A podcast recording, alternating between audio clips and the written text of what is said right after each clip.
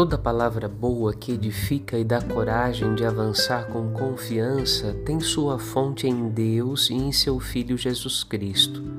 No Evangelho de hoje, em atenção à Sua palavra, Jesus convida a avançar para águas mais profundas e para lançar as redes aí, neste lugar, para pescar.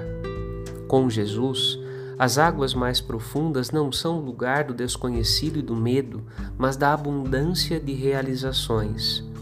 Como São Paulo aos Colossenses, na primeira leitura, somos impulsionados a ter a coragem de avançar, de deixar tudo e seguir confiando na palavra do Mestre Jesus.